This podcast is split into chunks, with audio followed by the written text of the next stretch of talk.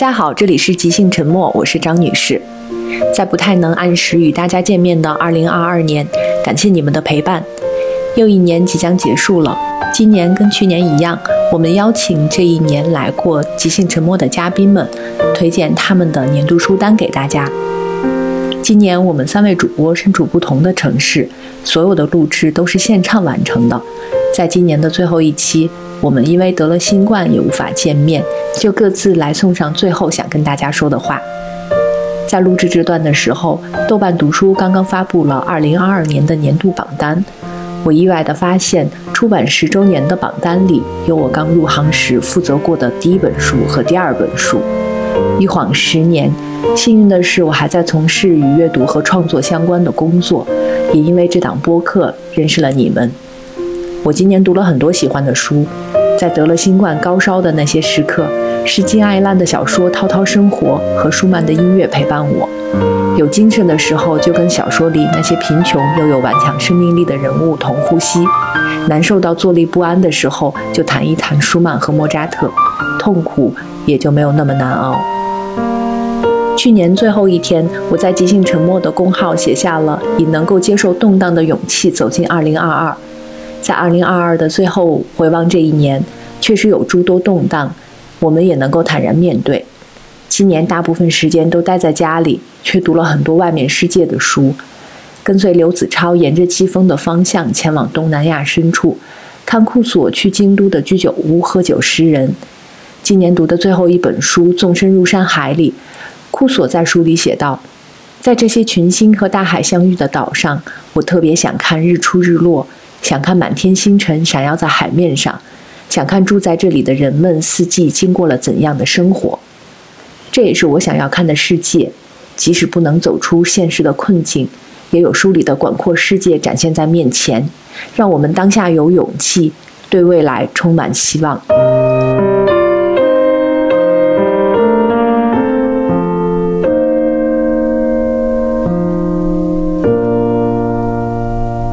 大家好，我是花开马。二零二二年又过去了，每到年末都会感叹这一年过得非常快。嗯，这一年似曾相识，但却又大为不同。似曾相识的是那些上班的日子、看书的日子，三年来被查健康宝、做核酸的日子。不同的是，我自己在这一年其实心境悄无声息地发生了一些变化。就在录制这段音频的这周，我离开了工作五年的公司，开始走入下一段未知的日子。嗯，还是很忐忑，毕竟大的经济环境其实也不是很好，前途未卜。嗯，也会很沮丧，因为最终还是没能再拼一下，把自己的工作做得再好一些。但其实对未来也还有一丝丝的期待。这是一种对不可知的未知的期待，因为不知道自己会遇到些什么。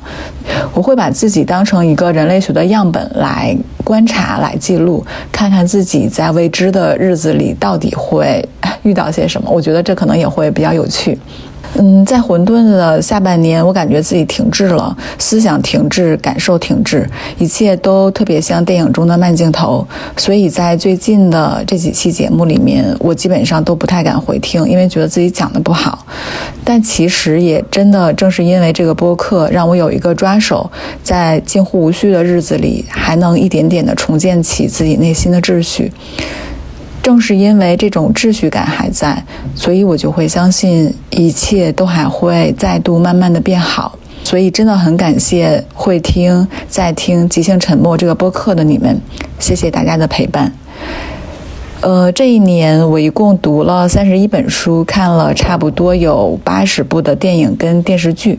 这应该是我看书最少的一年，因为很多时候真的根本静不下心来读书。但那些沉浸在读书的日子，就真的是我这一年的闪光时刻了。平静放松是对于我来说非常难得的好时光。呃，当然这一年看电影的时光也很美妙。在今年的最后这期节目里，我就不推荐书给大家了，但是很想推荐一部电影，其实也是一部有点老的电影了，《海鸥食堂》。这是一部我看完之后觉得非常治愈的电影。呃，在芬兰有一家日本女性开的小饭店，然后围绕着一餐一食的日常，没有很强的故事性，却很温暖。在电影里面，我印象很深的是一个日本人问芬兰人说：“在北欧这种地方，你们是怎么对抗抑郁的呢？”芬兰人说：“我们有森林。”我当时看到，就是听到这句台词的时候，我。嗯，我心里会很震动，可能是因为我今年一年就是也一直在爬山，一直在看风景、看树，我自己也我自己确实能感受到自己被大自然治愈了一点。我能感受出来，就是大自然真的还挺神奇，在下一年。可以多去逛逛公园、森林，多去看看大山大河，多去看看其他的城市跟其他的生活。其实这也是一种阅读。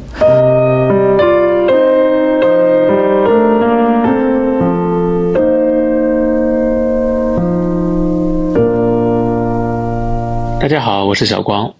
很久没有来录节目了。此刻我正坐在公司空无一人的会议室里录这段音频。顺便打发掉这一年最后一次周末加班的剩余时间，在工作的缝隙中试图完成些什么，基本上就是我2022年的生活基调了。回想起去年这个时候，即兴沉默三人组还有作家文珍老师一起相聚在花开马北京的家中，聊的是不亦乐乎。而那也是节目组距今最后一次全员到齐的线下录音了。这一晃又是一年，而我必须要做出深刻的自我反省。二零二一年我有多么努力的看书录节目，二零二二年就有多么的荒废。除非把这一年我做过的核酸都兑换成读过的书，才能让自己的二零二二显得不那么贫瘠。当然了，我能找出很多合理的借口，但我并不想说。可能这贫瘠的一年唯一的亮点，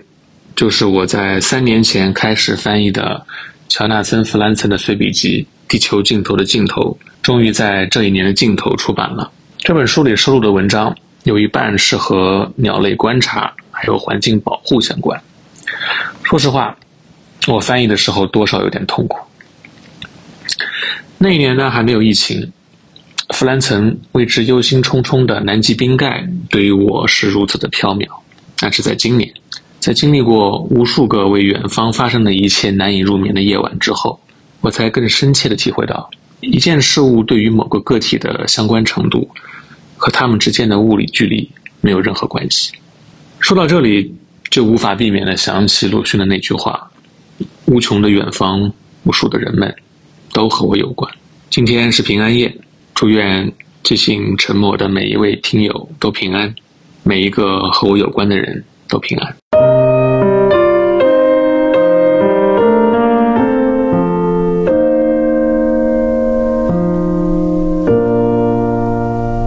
即兴沉默的听众朋友们，大家好，我是叶叶。现在是十二月十五号，是我转阴的第二天，但是我的声音好像还没有完全恢复，所以请大家多多见谅。不过我真的非常高兴，又可以给大家分享我喜欢的书。今年有一本是我在上半年。读的，然后非常喜欢，所以在我今年经历了两次搬家，每一次我都是把这本书放在床头柜或者是书桌上，让我可以随时看到，随时收获一份宁静。这本书叫做《春天终将来临》，我觉得在现在这样特殊的年关，推荐这本书，然后大家如果能够在这个冬天去读的话，我觉得也非常的合适。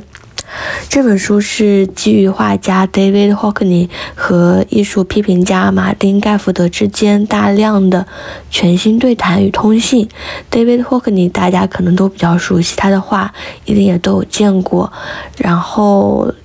盖福德就是霍克尼他非常长期的一个友伴和合作者，然后在这本书中，除了有他们大量的全新对谈和通信之外，与他们的交流相配的是一系列霍克尼在诺曼底所画下的 iPad 素描和油画，都是之前没有发表过的全新作品。除此之外呢，里面还会出现梵高、莫奈等等的这些大家的作品。我很喜欢这本书，因为我觉得里面的绘画都非常好。但就是我来说这个绘画好，我觉得也是非常没有必要的。就是确实是看了之后非常的赏心悦目，然后里面他们这些交流的文字也都非常好，让我非常非常喜欢。而且书中是从十六个面去解读霍克尼，然后又是从这些面去串联起更多艺术家和他们的作品。里面的对话也非常有启发性，很多时候都是跟我们的当下是有连结的，甚至可以从中读出很多希望。就像书名一样，会觉得春天终将来临。嗯，不过最重要的是，我觉得这本书中的文字和绘画都让我能够安静下来，去寻找自己作为人的那种节奏。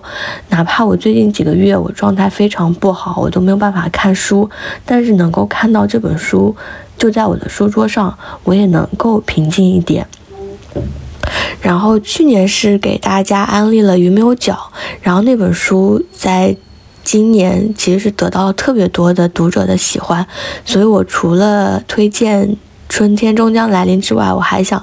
继续来蹭一蹭，呃，即兴沉默听众朋友们的好运，就是也想推荐一本我同样非常喜欢，同样也是自己参与了很多的一本书，叫做《不变的便利店》。不过我自己其实更想把这本书叫做《暖洋洋便利店》。它的故事是说，有一家便利店的老板偶然与一个流浪汉相遇，并且他让流浪汉来到便利店工作。一开始的时候，这个流浪汉给便利店带来了很多的不便，但是随着故事的发展，他让每一个来到便利店的人，还有便利店的工作人员都收获了幸福。去发现了自己的闪光点。这本书其实特别的通俗，但是我在阅读过程当中，又看到了人的珍贵，那些闪闪发光的温柔。可能我们自己在生活当中也不一定能够遇到这种能够马上给我们一些祝福的这种场景，但是我觉得能够在书里遇到这样的温柔，我觉得也是非常难得的。我自己以前可能没有那么喜欢可爱的甜甜的东西，但是长大之后发现，确实生活中需要自己去创造可爱与甜蜜，所以就开始变得珍惜这些闪闪发光的这些温暖的书。所以希望有可能的话，我推荐的这两本书也能给即兴沉默的听众朋友们带来一点点的暖意和平和。谢谢大家，期待我们明年再见。即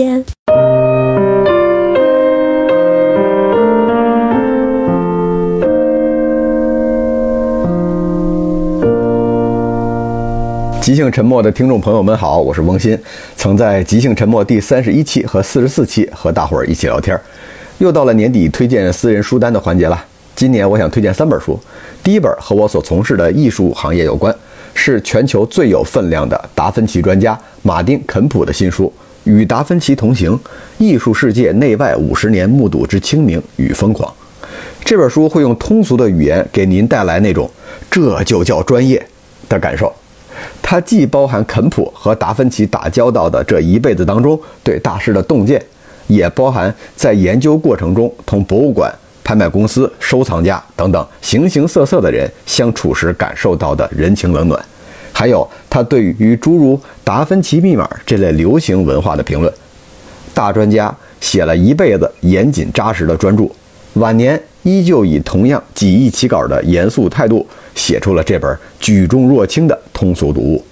从这一本书中，您可以读到后代艺术史学家同前世大师跨越时空的缘分。我推荐的后两本书啊，无关我的从业，而是和我们当下每个人密切关注的话题有关，那就是看医生。第二本书叫做《绝对笑喷之企业医生日志》，这本书的原名直译为“疼痛难免”。作者亚当·凯曾是一位妇科医生，他既怀有悬壶济世的梦想，又担心自己神经脆弱，难以面对医院里的生老病死。因此，他在实习过众多科室之后，选择了全医院唯一一个用他自己的话说就是“活着出院的人比送进来的人多”的妇产科。然而，妇产科医生所需要面对的身心压力，并不比其他科室来得少。他在这里面以幽默而不失专业的笔法，写下了自己从医的经历以及为何后来不再从医的心路历程。这本书今年刚被改编成英剧，同样值得一看。我想推荐的最后一本书，在关于生老病死的探讨上，比前一本更为严肃。呃，如果听众朋友不想在跨年之际听太多这种事呢，现在就是最后的机会了，赶快暂停，三、二、一，好，我要开始说了。我推荐的这本书，中文版书名为《最好的告别》，是取自章节标题的委婉说法。原书名直译则更接近作者想表达的本意：Being mortal，生为凡人，终有一死。作者阿图·葛文德是一位毕生从医的大夫，他前半辈子琢磨的主要是医生应该如何帮患者去除病痛，但随着他身边的亲友逐渐步入晚年，他逐渐意识到，再高明的医术也不能让人长生不老。在医生眼里，正确的治疗反而可能让老人临终前的日子遭受更多痛苦。于是，在他的后半生中，思考重心从如何治好病，转向了人如何能在终归要面对病痛和死亡的时候，享受尽可能长久的高质量人生。得以安享晚年，不仅对患者本人很有必要，同时也会帮助身边的亲人。缓解亲属最终离世时的伤痛，减少遗憾。不是每个人都有机会选择自己的死法，但对此的思考或许能让我们找到更好的活法。以上就是我今年最想和大伙儿分享的三本书，期待明年还可以来即兴沉默跟大伙儿即兴聊天。先祝大家新年好！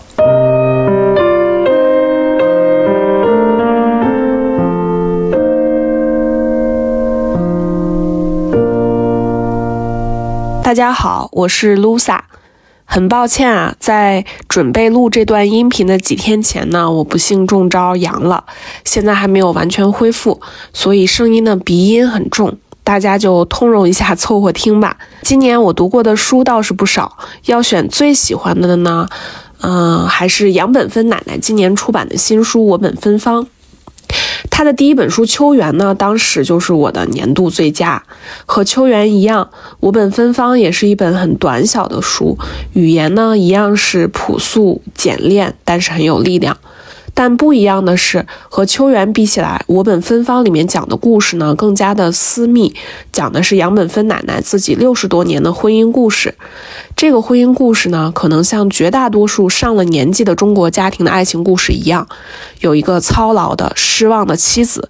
一个冷漠的从不说温情话，也不做一点家务的丈夫，彼此陪伴又彼此孤独。我看完呢，就想到了我的姥姥和姥爷。一起走过了六七十年，总是听见姥姥抱怨姥爷一点人情味儿都没有，那种抱怨里的恨意，我作为一个小孩子都听得出来。但是你说他们没有感情吗？姥姥只要不在家，都要把姥爷一天的饭都安顿好，才能安心出门。几十年来都这样，一边骂骂咧咧，一边放心不下。所以啊，我喜欢这本书呢，其实倒不是说同情杨本芬奶奶那段令人悲伤心碎的婚姻，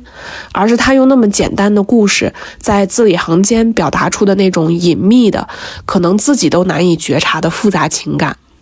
比如书里我印象最深的是书的结尾的那段对话，当时呢，老两口都已经八十多岁了。惠才啊，也就是书里的主人公，他呢环着老伴儿的脖子，看着他的脸，笑嘻嘻地问他：“假如真的有下辈子，你还愿意和我在一起吗？”问了好几次，老伴儿的回答都是不愿意，这让惠才也挺难以置信的。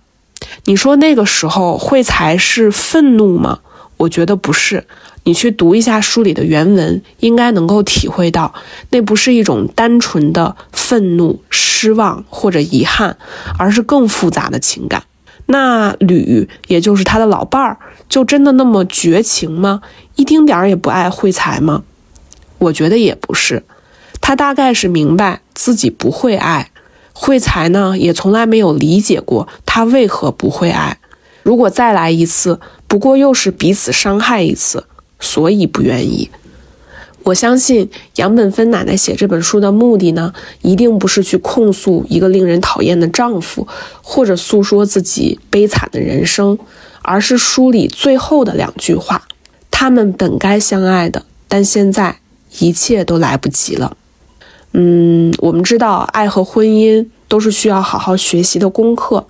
但遗憾的是呢，有的人一生都没能学会。所以，希望通过这本书，我们能够体会到那种隐秘而复杂的情感，也能够明白，啊，婚姻和爱情中需要付出努力的部分。希望我们都没有这样的遗憾。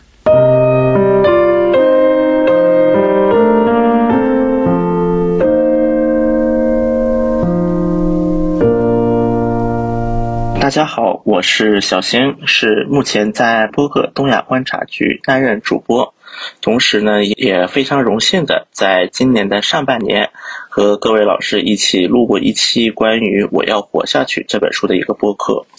那么现在呢是已经到了一年的年底这样的一个重要的时节，那么我们再回过头来看我们今年所经历的这些事情呢，其实我觉得很多时候呢，很多朋友也会有很多的唏嘘。以及很多的思考，值得我们去慢慢回味。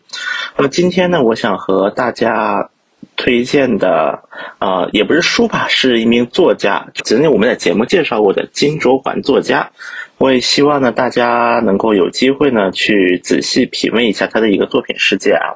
其实对于金作家呢，在此前的节目当中呢，也有过一些介绍了。那么我很赞同对于金作家的一个评论，就是说金作家的每一次写作似乎都在挑战韩国国民记忆之殇，而他对事件真相的调查与研究，对集体创伤的抚慰与共情，那么纵使局外人也很难不感同身受。在这里呢，我也向大家再提一本书，叫做金卓桓作家以诗约号时期民间潜水员为人物原型写的长篇小说《潜入谎言之海》。那么这部作品呢，是金作家采访结识许多与事件相关的人，那么写出了。以失月号沉船事件为现实根据的一部作品，那么这部作品呢，让我感到非常独特的是啊，那么他将失月号事故的视角从原本的。陆地扩展到了海底，因为当时我们可以看到，像媒体的新闻呐，包括一些很多调查，他们的一个角度还停留在陆地，也就是在港口、在码头进行的。那么，在但这部作品呢，它将聚光灯聚向了死者的家属、幸存的学生。和政府这些发生在陆地上以外的故事，他认为只有看到了海底的故事，才能够实现完整的叙事。因此，他将主角选定了民间潜水员，他们高喊着寻找事业号的真相。奔向灾难现场，辅以遇难者家属、生还学生、记者、警察、政府官员及医生等的访谈，再现了灾后人与人重建联系、追问真相的坚韧努力。那么这本书呢，以金作家的另一部短篇小说集《生者的眼睛》，可以说被称为是韩国事业号文学的开端，这也可以说是韩国民众的一种集体 PTSD、一种国民记忆，对于这个的一种勇敢的揭露。我呢，作为一名媒体人，我们的职责呢是记录我们所身处的这个时代，记录的是现在，但为的呢是向未来提供一个前进的方向。同样的，金作家写下了许多让我们回顾历史的作品，那么其中也包括一些历史小说，比如《不灭的李舜臣》《革命伟人正道传》等等关于朝鲜王朝的历史作品。那么，直到距离我们不远的这段关于世越号、关于 Mars 的这些历史事件，都在作家的笔下，让人有了更多思考的空间。在我看来呢，金作家在写作品的时候，能够看得出来，他虽然如学者一般严谨，但他也并不是一个传统意义上的学者。很多时候呢。在阅读他的书的过程当中，我们能够感受到每一个作品的背景不同，但实际上背后的确有一个希望解决、希望回答、希望向这个社会提出的问题。然后在面对这样一个可能会抽象的问题的时候，再去试图寻找一个可能给出答案的目标。那么这样的作品就会显得更加的有血有肉，更加的能够让更多人去理解。就比如说在思考灾难期间。如何发挥领导作用这样一个问题上，那么金作家可能就想到了朝鲜王朝的抗日名将李舜臣的面前。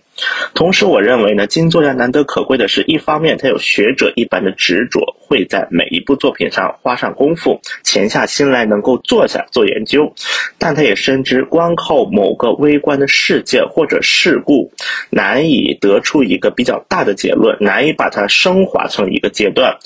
而思考才是他作品的真正初心。因此。金作家他就提出了一个概念，叫艺术家的脑海中要建立一个世界，在掌握大量数据的基础之上，对一段世界展开想象，这才是纪实作品与小说的最大不同之处。那么可以说，这种巧妙的结合正是金作家的擅长之处，更是呢，我觉得也是作为像我们家媒体人的一种职责所在。那么我很赞同金作家的一句话：很多时候，遗忘本身就成了变异的一部分。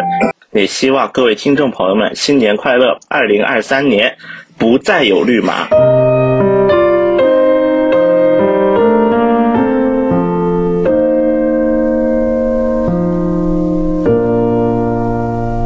各位即兴沉默的听友们，大家好，我是即兴沉默的老朋友渣渣。今天想跟大家推荐的一本书呢。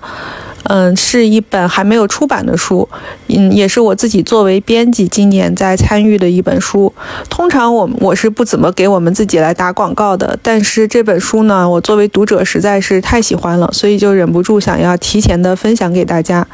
这本书的作者崔恩荣是一位非常年轻的韩国作家，他是一位八零后。可能大家之前没有听说过这个名字，因为他的作品呃没有引进过。但是在我心目中，他是非常优秀的韩国作家，甚至不输给像金爱烂还有韩江这些很强的作家。今天要推荐的这部作品《明亮的夜晚》是崔恩荣的第一部长篇。我读到书稿的时候非常的惊喜，因为我没有想到他第一次写长篇就能写得这么好。这本书它的架构看起来是非常的有野心的，因为它是涵盖了韩国的一个百年史，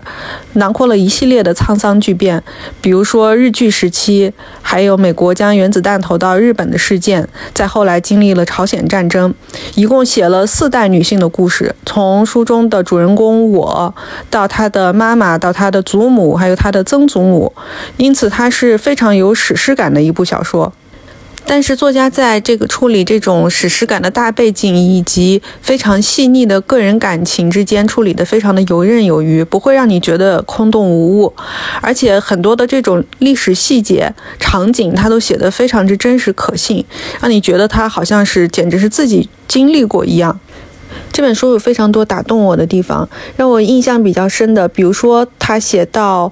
主人公和他的妈妈之间的。感情，他的那种母女之间情感的复杂性写得非常好，就是呃，妈妈永远都不认可我所过的那种生活。每当我每次想要向妈妈寻求一些亲密的时候，妈妈都会默默地推开我。但是随着我了解了妈妈自己的身世之后，呃，我才知道原来妈妈其实也是经历过很多的相聚和别离的。直到这本书的最后，我和妈妈之间其实也并没有达成所谓的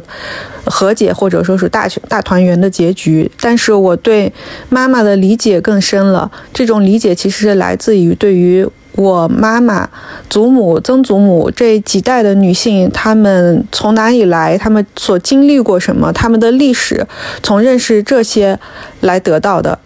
另外一个我很喜欢的就是祖母她这一辈和她自己的女性朋友之间的那种很深很深的情谊，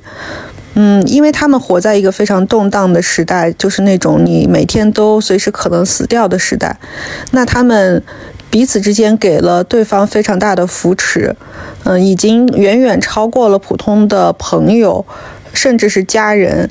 嗯，甚至是超过了他们自己的婚姻关系，他们是形成了一种灵魂上的亲密，而且在一个短暂的可以喘息的时机里边，他们在西岭这个小城建立了一个有点像女性的乌托邦，就是大家生活在一起，嗯，在短暂的可以不用去忧心战争的时间里面，过着一种非常天然的纯真的生活，非常的快乐。嗯，书里把这段写的就是是金黄色的，闪着光的，你回想起来都会觉得非常的珍贵。然后正好因为这本书，我邀请了自己的一位编辑朋友，参与到了他的编辑工作中来。我们日常经常会聊这本书，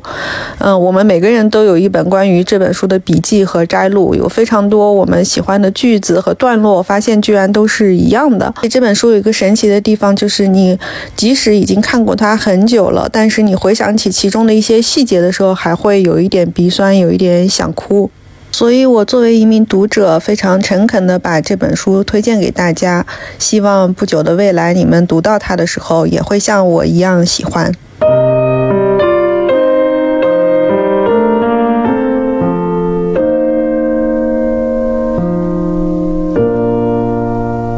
大家好，我是于适，很高兴又到了一年一度推荐书的环节，感谢邀请。嗯，这个邀请呢，也迫使我把今年看过的书、今年做过的事情又会从头到尾想了一遍，确实非常的感慨，因为今年太特殊了。而且就在今天早上，我想很多熟悉文学界动态的朋友们都会知道，香港女作家西西因病辞世。那她的最后一本简中版的书《青天间》还在我的案头不远处放着。因为是去年出版的，所以我也把这本书重新拿出来翻了一下，就有一种特别难以言喻的心情吧。因为我觉得像今年这样的奇怪的疫情之年，我们真的是经历了很多以前从来没有想过会亲身经历的事情。但在这个过程当中，读书还是在继续。但这其中会有一个很明显的特点，就是越是在这样的时刻，我们所读的书距离当下就会越远。而且也会很深刻的感受到，其实能够真实的、全面的、深刻的反映当下生活的文学作品是非常非常少的。所以我也很理解，有一些朋友在今年重看了萨拉玛戈的《呃失明症、复明症》这一系列，反而会特别的、特别的有感触。还有有一些人重看了加缪的《鼠疫》，也会觉得自己好像真正看懂了这本书。然后说来也特别的好笑，今年帕慕克有一本新书是《瘟疫之夜》，我觉得我看这本书的心情，呃，经历了一个曲折的轮回。就是虽然我明知道帕慕克是一个小说作家，但是在我进入到这个故事的时候，隐隐当中是有在期待或者是相信它是一个非虚构写作，是一个积攒了很多的历史的史实的证据的这么一种小说文本，所以。看到最精彩的部分的时候，我其实是把自己敲醒了，说你要醒一醒，这个是小说，这个并不是真的在当年的奥斯曼帝国发生过的真实。那与此相比呢，我觉得我看另外的一本著作的时候的心情就会平顺很多。而且这本书也离我们的当下生活非常非常的遥远。那这本书就是哥伦比亚作家穆迪斯的《马克洛尔的奇遇与厄运》。那这本书呢，出版的时候是在解封了之后，呃，很多人都会有一种梦想，就是好像可以自由自在的出行。所以我刚刚拿到这本书的时候，一看是一个水手的故事，而且好像是要去到世界的每一个港口。这样的一种 slogan 其实是一种误导。所以呢，我当时把这本书的第一个章节细细密密的看完了之后，我觉得我自己沉浸到了另外的一个世界当中去，而不是说我想去世界的另一端。嗯。呃，穆迪斯是一位传奇性很强的作家，他的人生过得非常丰富多彩，而且又是嗯哥伦比亚我们众所周知的这个呃马尔克斯的好朋友，所以呢，他的故事会有很多，他本人的故事会有很多。那这本书《马克洛尔》可以说是他一生最重要的一部作品集，其中攒了七个故事。但事实上，也可以把它理解为一个主人公叫做瞭望员马克洛尔的一部长篇小说。这个人不知道他是从哪里来的，也不知道他真正的国籍是哪里。他做的每一件事情都是明知道会失败，但是又会义无反顾地去投入的，而且他做的每一件事情都是充满着危险。七部曲当中呢，也有一两部是专门写他跟情人和嗯好朋友之间的一些故事，这样的一种人际关系。看起来是非常文学性的，但其实我相信很多人都会非常的迷恋，因为他们每一个人都是在世界各地进行各自的探险，而且是游走在合法跟非法之间的这种边缘地带，跟很多的黑帮、军事组织、民族起义组织等等发生一些纠结的故事。然后呢，他们又会相约在某一个港口，共同的度过一些比较快乐的时光。他们这种友情是一种骨子里面的惺惺相惜，彼此相知。包括在这个长篇小说的结尾，嗯，讲到了这个已经不在人世的好朋友留下的这个遗父子，跟这个主人公之间的一些感情的碰撞。那。等于像是看到了一个决定浪迹天涯、决定不跟主流社会的人混在一起的这么一个马克洛尔，他心里面真正的对于爱、对于陪伴的，仍然有的那一丝渴望。所以总的来说，这是一个非常悲伤的故事。我是说，这七个故事里面，不管是匪夷所思的，还是充满紧张的张力的，会有死亡危险的，不管是哪一个部分，归根结底是一个非常悲伤的故事。但是这种悲伤又好像不是一个个体由于个性或者由于贪婪等等所引发的。我觉得穆蒂斯把马克洛尔这个人物写成了人类的一种共同的向往，以及。因为有这种向往而必定会落入的一种绝境。然后从阅读的体验上面来说，我也觉得这本书在今年所看的书当中，甚至在这几年看的书当中都非常的独特。它有的时候会让我想起阿比查邦的一些电影，因为它描述了神秘的雨林世界，在文明和野蛮的地域之间的一种神秘的地带，然后也写到了很多。在现代文明社会当中，这些暴力的事情竟然已经深入到了这些雨林当中，那种感觉是相当有撞击力的。所以今年如果说后劲最大，呃，也包括看的时候当时的震撼力和它的持续性最强的一本书，应该就是马克洛尔了。嗯，顺便呢，也可以再提一嘴吧，就是因为还有一本书今年也很特别，是亚众文化出的这个《不安之书》，因为这个是史上第一本由葡萄牙语直译的呃佩索阿的《不安之书》的全译本。我就觉得像这样的一种书，它是可以无休无止、永远的放在案头，每天看一段，永远看不完的那种书。这次的全译本跟以前的所有的节选的版本都不一样，它每一个段落是有编号，然后还有经过了这些文学史家嗯修正过的，或者说构成过的一个时间。所以可以清晰的看到哪一个段落是在一九一六年写的，哪个段落是在一九三一年的时候写的，然后你会把它跟呃佩索阿的一些人生当中的时间节点对应起来去看。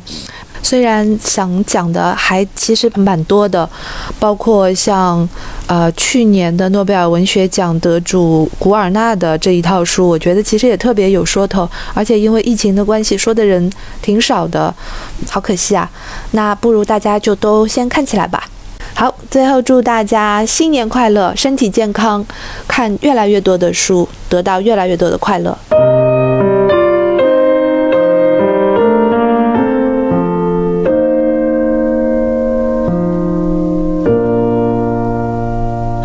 我是乌鸦。说起今年看过最想推荐给大家的书啊，前一阵子来即兴沉默打酱油的时候，我其实已经推荐过一本年度最爱的短篇小说集《老纪抄》了。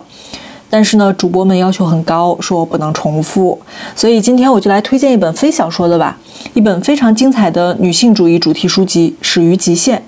这本书的副标题叫做《女性主义往复书简》，而它的内容呢，的确就是两位女性历时一年，针对不同主题的十二次通信。这两位作者，其中之一呢是鼎鼎大名的上野千鹤子老师。嗯，看过《艳女》的朋友对她一定不会陌生。哦，这两年在国内火的呀，简直是女性主义教母一样的存在吧。嗯，而另外一位女性呢，就比较特别了，她的名字叫做铃木良美。看她的简介啊，你会以为她不过是又一位高学历的畅销书美女作家，但其实她还有一个更受争议的身份——前 AV 女优。铃木女士在大学期间就在 AV 公司出道啦。零四到零八年期间呢，她曾经拍摄了七十多部作品，并以 AV 女优为题完成了她硕士论文的研究。按照普通人的刻板印象啊，一般觉得好人家的女孩不会去干这个行当，对不对？但铃木女士还真是出身于一个相当优渥的家庭。他父亲呢是教授，母亲呢是翻译家。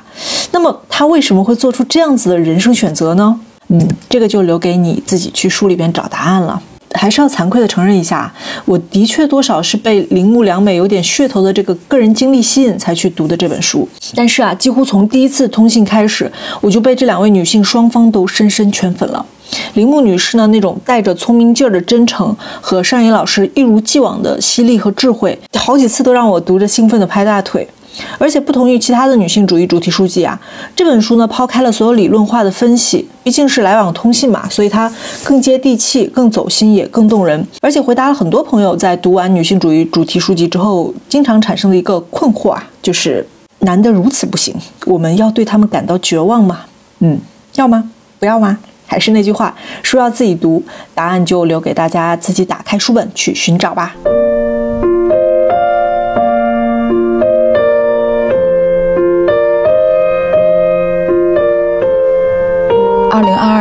就过去了，嗯，要挥手跟二零二二年再见。我们相约走进二零二三年，期待一些更美好的相遇。我们明年再见，新年快乐，明年再见。